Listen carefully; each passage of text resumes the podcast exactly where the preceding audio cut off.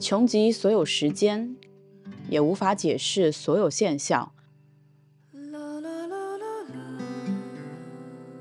理智逻辑常在，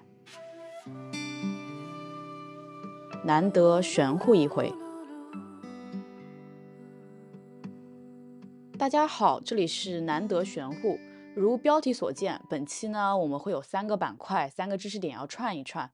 何为玄？何为色？何又为空？首先，我们来讲一讲何为玄的部分，就是怎么从这个字本身解释玄呢？其实玄是色啊，不是那个佛教的色啊，是一种颜色。嗯，玄最初的解释是你太阳即将要落山时。那种深红色，然后泛着黑色的天空，就是大概现在不知道你们生活地区在哪里啊，但是大概就是傍晚之前那个时间点，在杭州就是七到七点钟之前左右吧，会大概有这么一个感受。你那个时候看那个天空呢，会感觉神秘莫测，不知风雨将至，你会感觉内心的那个欲望被放大。然后古代人看到这个天空的时候，就会生出一种莫名的恐惧。因为马上要进入黑夜了。其实就算在现代，在乡村里边依然会有的。没错，你如果去乡村里待一晚上，然后你在那个时候感受一下那个天空的氛围，你会感觉被世界抛弃了，内心生出一种比较困惑、恐惧的心情。而且确实，天空是在那个时候颜色变化最丰富的。没错，而且即将入夜的时候，也是古人要准备开始祭祀的时候了。对，就像我上一期讲的，这个时候可能已经开始翻那个乌龟壳了，把甲片拿出来了。对。所以“玄”这个字，它从一种颜色就和神秘扯上了关系。所以在和“玄”从颜色和这个神秘的事物扯上关系之后，就开始诞生了玄学。实际上，玄学也是经验一步一步摸索积累，然后被实践的结果。它和科学其实还真不是对立的。有些人会觉得玄学和科学对立面，但是其实不是的，他们是存在一定共性，都是经验加实践嘛。而且也有人说一句话，叫做。科学的尽头是玄学，其实这句话也是不对的。没错，因为有一句传统解释你们道的话，叫做“形而上者谓之道，形而下者谓之器”。其实这个这个上下也不是一种上下级，有对他们不会有交集，是两条并行的线。对，然后呢，玄学算是一种主观经验主义吧，对吧？也是把自己得到的经验去推断、去归纳的。对，然后。科学则是一些客观的经验主义，它的主要方法是通过实践，通过数据的归类总结。嗯，就像我们上期已经说过的，为什么 AI 它没有办法成为一个命理师，就是因为它负责的是客观经验主义的部分，但是它没有办法输入主观经验主义的数据库，这两个数据库是不共享的。没错，就像 AI 不太能操作一些实验一样。是的，它只能去处理数据。但是我听到过，好像更多或者说更确切的说法是说，这个科学尽头是哲学啊，然后哲学尽头才是玄学。那那这种说法，因为像刚才我们聊的一样嘛，它在学科上是不成立的，嗯，它可能更接近于某一个人人的轨迹可能会是这样的。对，是。对，有些科学家最后会搞哲学去，有些哲学家可能最后搞玄学去。就例如叔本华，叔本华有一个戏称。叫做人类头号悲观主义者，他是这个悲观主义哲学的集大成者。他是从康德，然后柏拉图，最后竟然走向了佛教。那说回这里，呃，上期的节目里边，我起了个头要讲缘起性空的这个事情，还是以手中边上这个杯子举例吧。它是一个自性本空的东西，这东西怎么解释？我上一期是从时间上来说，你一直往前推，往前推，找它的第一物质性是没有意义的。然后你还可以往下推，就比如说这个杯子是陶瓷，陶瓷再往下呢，一直往下微观微观，最最后会到原子、分子，然后到呃什么基本粒子、夸克。但是这个东西有穷尽吗？你觉得现现在是有的，是吧？对，对你这个观念，但是我说未来它可能没有这个观念，你能接受吗？就是未来可能会比有夸克更小的基本粒子，应该会吧？这其实。相当于你已经接受了佛教一部分概念，这个东西就叫无常。哦，它现在有，但是它从前没有，它以后也会没有。这也是也是它空的一个地方。就像再说回这个杯子本体，从前是没有这个杯子的，它以后一定也会没有，它只是现在暂时的存在。所以它的本性是空的。呃，这样说，借用《金刚经》里边最著名的三句意啊，叫做“佛说世界”，是第一句；第二句是“即非世界”，第三句是“是名世界”。佛说这个杯子，它不是一个杯子，它就是一个杯子。这个怎么理解啊？第一个，它是要破除你的那个实在观念论，就是说这个杯子它到底是个什么？佛认为它没有一个本质上的存在，就是浅显一点来说，它不是由物质组成的，嗯，它没有一个本体性，嗯，是因缘际会的产物。这就是自性本空的含义。你不要去执着于它的物质性。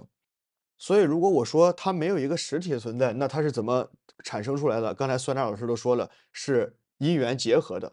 一切，不管是这个杯子，就是世间的一切，都是被佛理解为是因缘际会的产物。就是像刚才我所说的，它以前没有，它未来也会没有。也像网上一句比较著名的话吧：“唯一不变的就是变，只有变是永恒的，只有无常是常在的。”嗯，世界是运动的。啊，对你也可以这么去比较现代化的理解啊。罗翔还有一句很知名的话，就是已经超过了千万播放量，说的就是我唯一确定的就是不确定。嗯，对，也是跟佛教里边无常的概念是一样的。嗯，但是现在前两句话说完了，这个杯子它不是一个杯子，大家都理解啊。差不多吧。嗯，所以说后边它就是一个杯子，这是这是为什么？这要进入到。我们上期说到我执嘛，第一部分就是破除我执。我们现在用杯子举例，人其实也一样。我待会儿会说，它不是一个有本源性的自性，是本空的。那么它的真实性从何而来呢？你把这个有给空掉了，那么它的本源性是由缘起而诞生的。你不能否定缘起的真实性，要不然这个世界一切都是空的。所以说，在佛教的修行者破除我执之后的第二部分。很多人会因为破除了执之后，进入到一个空的状态，就是他认为一切都是虚无的，一切都是空的。这个时候就要空空，就是把空也给空掉。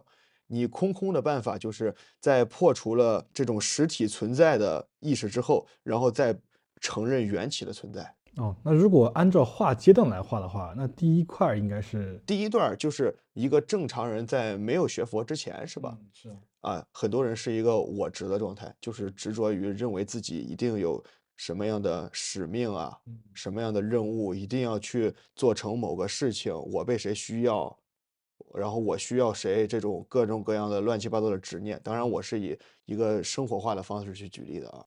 然后第二段呢，就要直空。对对，第二段呢，就是你了解到了啊，原来一切都是无常。这你觉得有没有点像虚无主义者？有点，就是一切都是变化的，那我什么也抓不住啊。有些人会陷入到虚无当中，但是有些祖师他们是一步到位的。直接就悟了佛法的人也有，就是顿悟的人。呃，你要是按见悟的讲，他第二步会到一个直空的状态，就认为周围的一切全是空的，然后再把这个空给空掉。所以第三步就是你刚刚讲的空空了。嗯，对。有没有例子啊？感觉到了二三步其实有点难理解。那么说到第二段跟第三段，这样吧，我给你举一个能把一二三给串起来的一个例子。也是《金刚经》中佛用的一个比喻，叫原文叫做“汝等比丘”，就是你们这些和尚知我说法，所知道我所说的法，如法喻者，就像我曾经讲过的那个小船的比喻。然后现在讲一讲这个小船的故事啊。佛曾经讲过的啊，对，就是这个是前文里边它是引用的引用啊。这个法喻呢是佛陀所说的法，就像是。你一个修行者去到西方极乐世界，两个土地之间有一条河，你暂且这么理解。那么你要过河要怎么办？有一个小木筏。对，佛祖说，如法喻的意思就是有一个小木船。然后如果你到了对岸，那么你还需要这个小木船吗？不能扛着走啊，是吧？对，所以说这就是佛法，佛说的它的佛法的含义，它的法就是那个让你从。此岸的婆娑世界到彼岸的极乐世界的那条小船，如果你已经到了那边了，用你们道教话说，你如果到了一个自在的状态了，嗯，你不需要去抱着这个法不放了。没错，你在此时死去就可以飞升了。有点类似于，就是有些女生在刚开始练舞蹈的时候，就是刻刻都要端着，她才能到一个比较好的状态。但你练个三年、十年了，你就自己就到那个状态了。你让她可能弯腰驼背，她也已经做不到了。对，用一句大家都知道的话说，就是随心所欲不逾矩，孔子的话。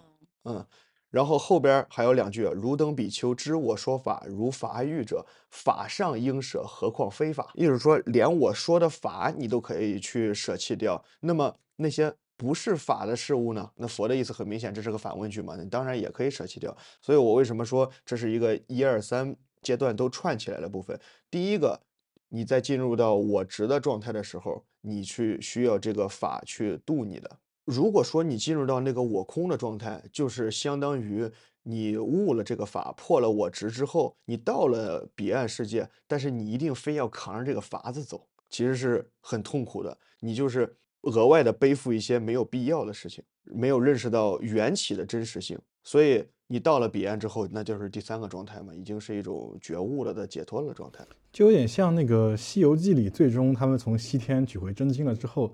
然后在那个大圆背上，真经被打湿了，烂了好多。对，是的，对，那个虽然是很不容易从西天取来的佛法，但如果你已经了解了，法上应舍呀。没错，所以当时第一个劝唐僧的人就是孙悟空。嘿嘿，师傅，不妨事，天地本不全，经文残缺，也应不全之理，非人力所能为也。哎。对，所以他也是师徒几人之中最早第一个就是顿悟到空空状态的人。什么时候顿悟到的？在劝他师傅放下佛经的时候。哦，不执着于物了，连法都可以放下的状态嘛。嗯，这可能也是就是来自这个佛道双修了之后给他的一点嗯比较超人的天赋吧。这个状态其实还有一句话，《金刚经》里面的叫做“因无所住而生其心”，就是他已经不住于物了，不执着于眼前的任何，而自己自动的可以生出那个觉悟的心。嗯，那除了悟空，还有悟能、悟净，他们的名字有什么含义啊？我觉得这很有可能是代表一个唐僧他自己的状态，就首先先头脑放空了，然后再悟能嘛，自己的身体放空了，最后悟净就是到达一个空空的状态，是这样子吗？其实我倒是认为悟空、悟能、悟净这三个应该是对应三个阶段吧。你像悟空，就是像刚才我们一直讲的空，大家都知道它的反面是执，悟空就等于已经戒掉了执念。然后悟能呢，则是已经戒掉了欲望，而悟净就是戒掉了情绪。这其实也是相当符合原著的。我们一会儿想讲孙悟空啊，他是最丰满的一个角色。八戒大家都知道。他是非常食欲啊、色欲啊都在身上的一个，所以师傅对他的寄托就是戒掉欲望。而悟净他一开始为什么会从卷帘大将去贬到一个变成一个沙和尚，在那个变成一个水鬼水怪，就是因为他的情绪太过暴躁，他当时犯事情的时候。而且悟净在流沙河里是把前几世的唐僧全部都吃掉了，可以说是一个就是暴躁本性的表现。那实际上。这师徒几人都是有轮回的，但是孙悟空没有经历过轮回的过程。他诞生的时候就是一块顽石，然后他这一世可以说他只经历了一世就飞升了。那么他可以说是最容易放下的一个人。还有就是说他在刚刚诞生的时候就已经达到了我们道家所说的那个自在逍遥的状态了。其实他如果按照道家的那个方法来讲的话，他这一刻师姐就可以飞升了。呃，他这个自在逍遥状态，就比如说表现在哪儿呢？他对所有事情都无所谓。这也很有缘分的，他刚好也是悟空，没错。而我刚才说的那一段是《金刚经》里边是须菩提问出来的，须菩提也是佛祖十大弟子中的解空第一人。须菩提好像那个孙悟空他的师傅就是叫须菩提祖师吧？就是曾经他在那个邪月禅心洞修炼的时候，他的全名是不是直接应该叫须菩提祖师的？我记得，对，他就叫须菩提祖师。我还觉得很疑惑是，他为什么会在那个须菩提祖师那边学到道法呢？这个应该是当时作者的一种意会吧，因为。在我的印象里边，须菩提的化身里边并没有说这样的一个须菩提祖师的形象啊，所以是无尘赋予这么一个形象。但是也能说明当时的文化融合进行的好。没错，就好像孙悟空的使命，他就是，嗯，从顽石中诞生，要给这个四方的文化进行一个融合的。他其实是一个把佛和道融汇的最好的一个角色。对，他是先在斜月三星洞修了道教的法术，然后去取的佛经。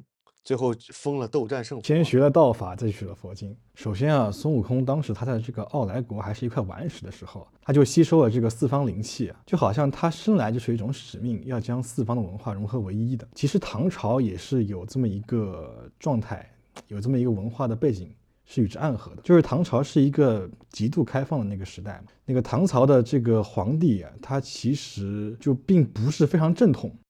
对，后来被称为天可汗，是呃，也也有这个原因嘛。他其实是这个汉人和这个鲜卑人的混血的后代，所以他要给他自己找一些文化上的一些佐证，就是认为自己是中原正统啊。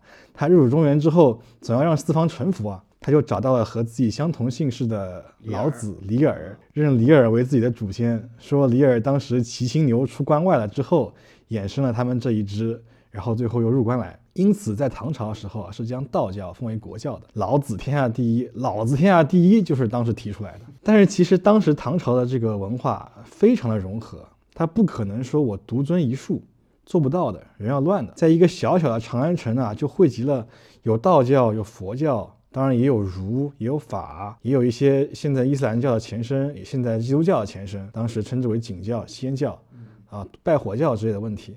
呃，所以这个唐僧取经呢，它也像是被赋予了一个使命，就是把那个真正的金珠引入中土来，然后达到一个在宗教事业上平衡的这么一个状态。那么孙悟空他在取经队伍里面起到一个什么作用？孙悟空实际上在这个取经师徒几人的队伍之中啊，起到了一个护法的作用。他是这个铲除邪魔的嘛，属于是开路的先锋。那么护法的人就要比师傅本身更懂法，所以他才会在那个经书打师的时候第一个劝诫师傅。这一刻，他们的师徒关系好像颠倒过来了。之所以孙悟空这么快能开悟呢？其实也和他的本身身份有关系，因为他是一块顽石嘛，他没有经历过轮回，其他的师徒几人都是经历过好几世的轮回的，要抛下的东西更多。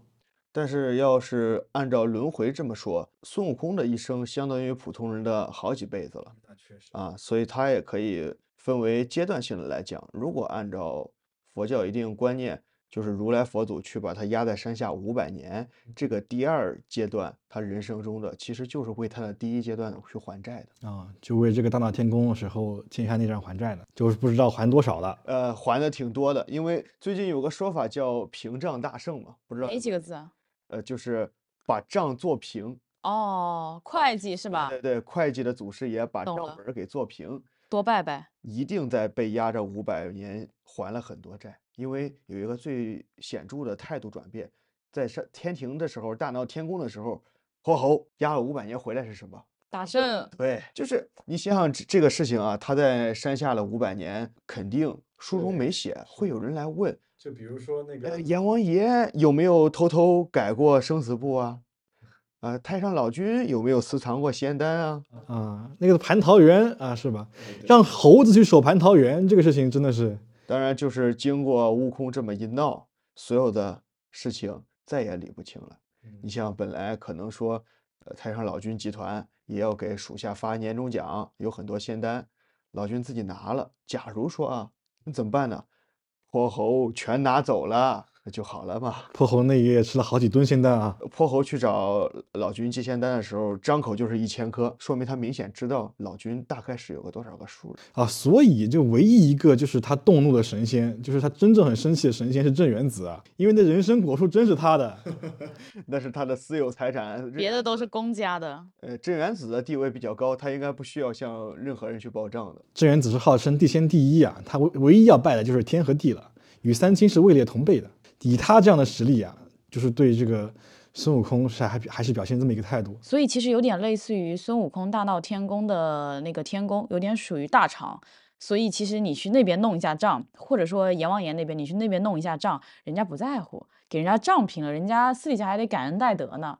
但是你去镇元子那边弄一遭，人家是地主，人家每年地产多少亩，人家心里清楚的很。你去人家那边偷，人家可不得记恨你吗？是啊，都是自产自销的。那咱们说回唐朝的那一块儿啊，就是其实当时有一个呃最可以佐证那个佛道融合的东西，不能说东西吧，神仙吧，就是敦煌壁画上的飞天。这个神仙呢，它其实是道教的飞升者和菩萨形象的融合。对，它在外观上其实是更接近于佛教里边的菩萨的形象。对，但是它的产生原理实际上就是飞升。这个神仙啊，它是可以说是毫无作用的。并没有人会拜他。他主管什么呢？这个神仙？嗯，音律与美吧。但是我拜他可以获得音律与美吗？不会，他会给你音律和美，他会弹奏好听的乐曲给你听。啊，那其实要这样说，其实我觉得是他还没有到一定的时间，没有被足够神化。因为你像我们上期提到的普贤和文殊，他们本身也没有说你拜他，他可以赐给你。大行和大智，嗯，只是他们本身是大行和大智的象征，可能需要这两个东西的人多一些吧。飞天可以被理解为那些天宫里的小宫女吗？嗯，不是，完全不是啊，他是在职的神仙，她不服务任何人，她只是一个逍遥自在的象征，并不会出现说天庭要开会了，今天我们表演个节目，请飞天出来奏一曲，不会有这样的事情啊。他就只出现在敦煌壁画上是吗？对，它几乎只出现在那一个时期，就是象征着一种繁荣昌盛以及无欲无求吧。人们只有吃饱穿暖。才会享受美好的音乐或者是美好的这种舞蹈，但是其实大部分时候啊，这个道教的神仙都是很有所求的，和文殊和普贤的那个状态还是比较有差异的。因为上一期也讲了，道教是一个非常实用主义、功能主义的这么一个教。没错没错，文殊普贤它一般来说会出现在佛寺院中的什么位置？呃，它一般会出现在大雄宝殿进殿之前的左右两侧，这里一般是供四大菩萨的地方。那要是说到这里，我可以讲一讲，嗯，一般佛教寺院的布置啊，先从进门开始，进了山门啊，这个山门的意思就是指那个大门，并不是说一定要有山的。寺院建在一个平地上面，它的大门依然叫山门。进去之后呢，是横哈二将，再往里进，一般就是钟鼓楼就旁边嘛，正中间呢，进去你先看到韦陀菩萨。韦陀菩萨是用于护法护持的，就是说，当你修行佛法的时候，如果受到打扰，你可以去呼韦陀菩萨的圣号，他会过来帮助你去清扫你在修佛学佛路上的一些障碍。然后韦陀的背面呢是未来佛弥勒佛。什么是未来佛啊？一会儿到大雄宝殿的时候我再讲。好的概念就是一直在笑着那个啊，对，大肚大肚弥勒。然后呢？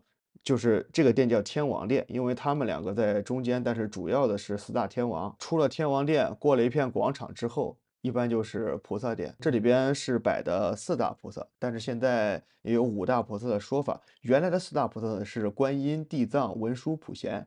后边加了一个弥勒菩萨，那这个地方就是大雄宝殿是吗？这个地方不是大雄宝殿，菩萨殿再往前走是大雄宝殿。对，先把菩萨殿介绍完。说到这个中国人自己加的，还有一个经典的，我们都知道是十八罗汉，其实十八罗汉是十六罗汉，里边最具有中国色彩的，你们一猜也知道，降龙伏虎，都是中国人加的。对，其他罗汉都不太知道他是做什么的，但是降龙伏虎一看就非常的明了啊。一般贴在门神海报上面会有，门神倒不一定会有。那降龙伏虎在哪儿啊？十八罗汉集体塑像里边会有降龙伏虎。可是我经常听说这个这个词啊，可能是因为这两个在词源上比较容易传播，因为前面的十六个罗汉的名字是印度梵语直译过来的啊。你一定看过《济公传》吧？因为我记得济公好像就是那个降龙还是虎虎？降龙罗汉的化身吧，好像。哦。然后就说到大雄宝殿了。哎，我问一下，你们知道这个大雄的含义吗？完全不知道。就是其实道教它也是称之为大雄宝殿，这个是通的吗？谁先有是吗？呃，也没有先后吧，因为很多时候宗教化用到中国了之后，就会沿用一些中国原有的宗教词汇。佛教里边的大雄宝殿呢，大的意思是包含万有，雄的意思是摄伏群魔。释迦牟尼具有这两点，它叫做大雄，是它的其中一个名字。好，我们现在说一说大雄宝殿里边供奉的都是什么神佛。一般来说会根据宗派的不同，就是上一期我列举过的，比如说天台啊、华严呐、净土啊、禅啊，然后和一些地区的不同，包括信众的信仰要求的不同，会在里边供不一样的神佛。一般来说，正中间的都是释迦牟尼，因为它处于一个比较特殊的地位。佛教中有三世佛的讲法，其实。三世佛又要细分为横三世佛和竖三世佛。横三世佛指的是我们，你大家可以浅显的理解为平行宇宙。哦，有三个世界，中间这个世界叫婆娑世界。嗯，然后西方的大家都知道是西方极乐净土，东方呢则是药师佛主管的药师佛世界。这三个就是主管的就是三世佛。西方那个叫如来，东方的叫药师佛啊。当然，大家这里我要着重说一点啊，肯定有人认为如来。释迦牟尼佛这种都是分不清的概念，如来佛就是如来佛，跟释迦牟尼不是同一个佛，是这样子而且如来佛这个名字本身也是错误的，因为按照梵语原语音译的话，如来和佛是同一个词的翻译方式，呃，都是意译的。其实，如来这个词在梵语里边，原来它的翻译过来其实更加的精深微妙啊，因为它是一个双义词，它同时有如来和如去的两种含义，就像来了一样，就像走了一样。嗯，更有禅意一些。对，说如来佛就像我。说一个汉语例子，说鸽鸟，没有人会这么说，因为大家默认鸽子本身它就是一种鸟。它这个如来的解释有点像是了不起的盖茨比里面特别经典的一句台词，叫 "I'm within, I'm without"。我再说回我的三世佛啊，除了这个横三世佛，还有纵三世佛。纵三世佛呢，则代表是呃过去佛、现在佛和将来佛。释迦牟尼依然处于这个中心点，他是现在的佛。过去佛呢，叫古燃灯佛。未来佛呢，就是弥勒佛。有一些其他的供奉方式，最中间依然是释迦牟尼，旁边可能供奉着他的一些弟子，他的一些侍从。反正具体分类很多很多，包括这也是只讲了汉传佛教的，藏传的又不一样。嗯，上次讲过有八大流派是吗？对的。现在还有几个？现在八大宗派其实只剩下五个了。有天台宗、华严宗、净土宗、禅宗和密宗，别的曾经也辉煌过一时，但是已经消磨在历史的长河中了。对我听说，那个唐三藏当时创立的那个宗派就已经不太有人传承了。对，甚至有的宗派，他原来他的祖庭都已经改信了别的宗门了。啊，是，那宗教也是在不断变化演化的一个过程。嗯，就像道教也是在不断发展的一个过程。道教的术和法都是在不断发展的。然后刚才我们说到了弥勒啊，弥勒他有很多种状态，就是刚才也说到，有时候把它放在菩萨里边，有时候大家又习惯称之为弥勒佛。当然，他的形象很好辨认啊，是一个大胖和尚。这个形象其实也是中国人发明出来的，是在弥勒佛的道场。浙江宁波雪窦山，传说中是雪窦山有一个这样的胖和尚，然后以他的原型做了弥勒佛的这个塑像，所以从此弥勒佛就是一个大胖和尚的塑像。但是并不是所有的弥勒都是大胖和尚，还是在浙江，比如浙江佛学院里边，呃，就有供的一个天官弥勒，他这个弥勒在外形上长得其实很像观音菩萨，让人比较难以区分。当然，他会在旁边专门给你标注上这是天官弥勒啊，长得这么清秀吗？嗯，对。而且还有一点是，天官弥勒他不仅道场在浙江，到时候他降生于世间，因为他是未来佛，他现在还没有来，也在浙江，在浙江会稽山的龙华寺那边。这么精准？对，有一个叫兜率天宫的地方，那个地方就是给弥勒佛降世用的。当时他们寺院的僧人法师们给我说了一个数字，确确切到弥勒佛到时候转世。会在这里哪一年降生？但是我没有记住哦，那就是姻缘没有到了。还有就是我经常看到的弥勒的形象，基本上都是坐着的，有站着的吗？它适合一个坐着的形象来展现出它的和蔼可亲。对，呃，我在新加坡看到过一个站着的，是一个用用白玉雕的弥勒佛，但是跟咱们国内的不太一样，它已经有点抽象艺术的意思了。他们那边的佛教艺术跟我们这些不太一样。呃，说一句不太正确的话，他那个佛像做的是有些亵渎的，他把佛的比例给非常的变形化，他是一个小腿小脚基本看不见，那不就有点类似于呃喜羊羊的那种漫画比例是吗？呃，它是一种非常人的漫画比例，但是确实是一个站着的，它只留了那个大肚子作为最明显的特征，其他的手脚全都给弱化掉了。那比如说，如果家里很多人不是会想请一些小物件，然后祈福嘛？那比如说，有些人请聚宝盆，这个意向很明确。那如果有些人家里放弥勒，是求什么呢？也不一定是求什么嘛，可能就是求一些福气嘛。嗯，可能是单纯的因为这个形象比较好看，然后求一个弥勒笑口常开、大肚能容。根植在中国人最深处的痛苦就是饥饿，所以他要祈求一个永远吃得饱的。这个倒是也有可能，因为我们杭州那个。灵顺寺就是灵隐寺上面的那个天下第一财神庙，它一进去就是一个大的弥勒，好像还是不需要买门票就能看到那个弥勒，其他都是要买门票才能看见的。其实弥勒也有一些被化用在那个道家中的形象啊，会觉得弥勒这个形象像是一些，嗯，类似于福星贵人的演化。哦，看来确实很福。福气很满。其实宗教这个事情，在每一个寺庙的表达都是比较自由的，甚至有一些寺庙会供奉一些就是他们独有的一些塑像。就比如说我们家附近的香积寺啊，我上次去就看到一个，它供奉了世界上唯一一尊紧那罗王，它是一个雌雄同体的这么一个菩萨吧。对，很据说每年都有非常多的跨性别群体会每年来这边朝拜一下。我上次去上海的东林寺也看到了唯一供奉的一个善财童子。在别的寺庙里也是没有的，这就是应该是结合当地的信仰了。要这么说的话，呃，有一个蛮悲哀的事情啊，观音菩萨、观世音在全国各地的香火都是最旺的，这说明一件事，大家对于救苦救难的需求是最高的。哎，也有可能是对这个生孩子的需求比较高吧。哎，也有可能。你觉得可能吗？你觉得可能吗？至少父母是这么希望的。